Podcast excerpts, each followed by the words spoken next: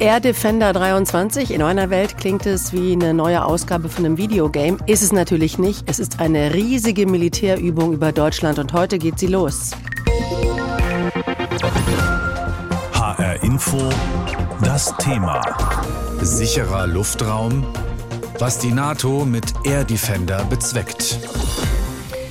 Ja, Militärübung, das wirkt irgendwie so freundlich und harmlos. Geübt wird hier aber für den Ernstfall. Und dieses Wort hat ja seit dem russischen Überfall auf die Ukraine vor bald anderthalb Jahren immens an Bedeutung gewonnen. Und so scheint es auch nur logisch, dass die NATO in den nächsten zwölf Tagen übt, wie man einen fiktiven Angriff aus dem Osten auf das Bündnisgebiet abwehrt.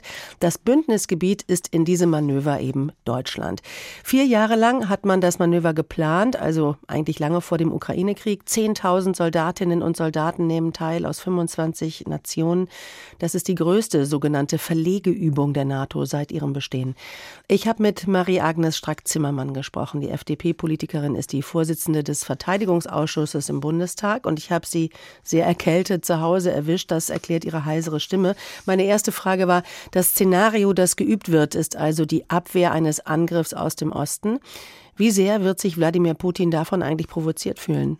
Also ich glaube das nicht wirklich. Die ganze Welt sieht ja und weiß, dass wir ein Defensivbündnis sind und äh, das geübt wird, was im Falle eines Falles passieren würde. Und man muss wissen, das Ganze wurde 2018 initiiert nach dem ersten Angriff Russlands auf die Ukraine und wird jetzt umgesetzt. Und insofern, wenn er sich angesprochen fühlt, umso besser.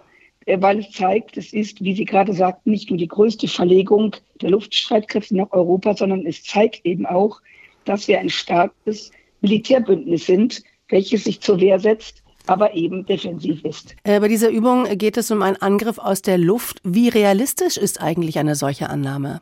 Naja, wir sehen ja in Afghanistan, dass Angriffe aus der Luft ganz realistisch sind und zwar auch primär dass Angriffe der, aus der Luft gestartet werden, führt ja auch dazu, dass wir seit 16 Monaten uns damit beschäftigen, wie wir nicht nur Deutschland, sondern ganz Europa aus der Luft schützen können. Und ich glaube, was ganz wichtig ist, Berlin bzw. Deutschland ist ja kein Frontstaat mehr, sondern es ist die Drehscheibe Europas. Und wenn amerikanische Luftstreitkräfte ihre Maschinen nach Europa verlegen, sind wir der Dreh- und Angelpunkt. Und deswegen ist auch wichtig zu ähm, klären, dass diese Übung unter deutscher Führung stattfindet. Mhm.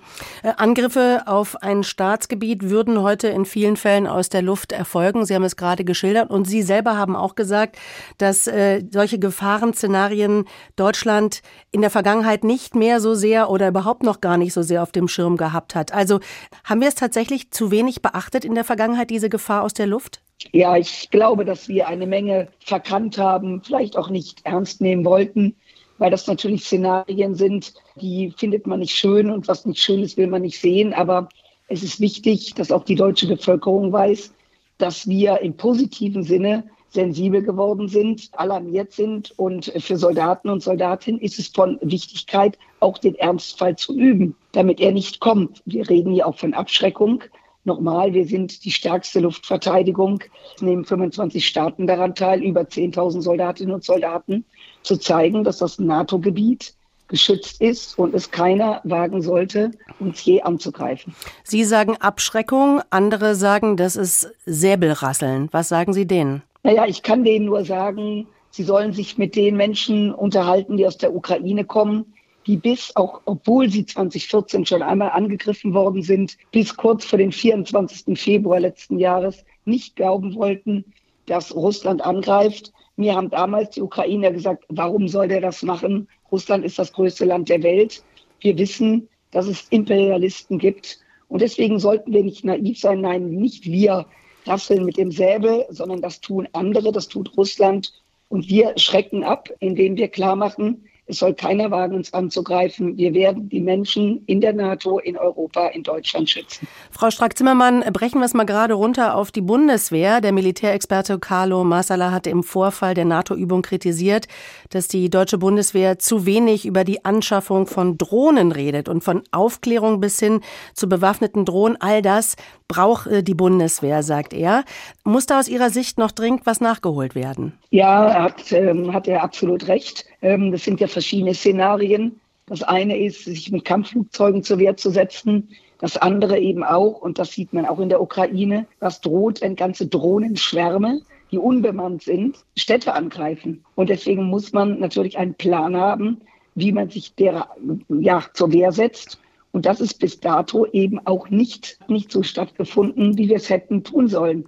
Also der Ukraine-Krieg weckt die ganze Welt auf, die freiheitlich-demokratische Welt und führt dazu, dass wir eben gemeinsam üben. Und ja, dazu gehört auch jetzt nicht bei dieser Übung, aber grundsätzlich, dass wir uns auch gegen Drohnenschwärme wappnen müssen. Air Defender soll zeigen, wie schlagkräftig die NATO im Angriffsfall ist. Das haben Sie uns jetzt auch noch mal dargelegt.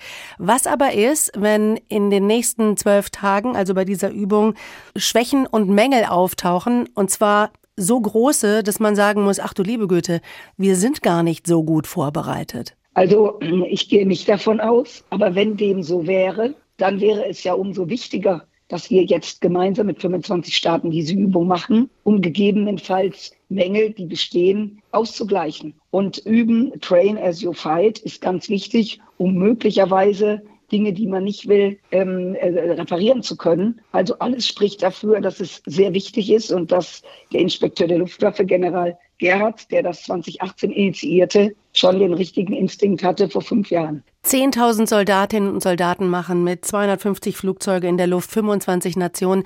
Werden wir normallos eigentlich viel von diesem, von dieser Übung, von diesem Manöver mitbekommen? Das wird bestimmt bei manchen Leuten auch Ängste auslösen, oder? Deswegen ist es ja wichtig, dass wir, so wie Sie auch mit anderen, darüber sprechen und darüber berichten. Es soll keine Ängste auslösen, sondern es soll das Positive auslösen, dass Menschen in Deutschland, Europa geschützt sind. Es wird überwiegend an der Nordsee, im Osten und im Süden der Bundesrepublik bemerkbar sein. Aber 250 Kampfflugzeuge in der Luft wird man natürlich hören, sehen. Und gegebenenfalls wird auch der Luftverkehr eingeschränkt, der zivile. Das ist nicht schön für die, die gerade starten wollen. Aber tragischer und schlimmer wäre, wenn Flugzeuge zivile gar nicht mehr starten können weil eben uns jemand angreift, der das verhindert. Und insofern sollten wir auch alle, die das mitorganisieren und politisch mittragen, den Menschen klar machen, dass es jetzt zwölf besondere Tage sind, aber am Ende eben dafür da sein, dass wir in Frieden und Freiheit leben können und eben auch in Frieden und Freiheit in Flugzeuge steigen können.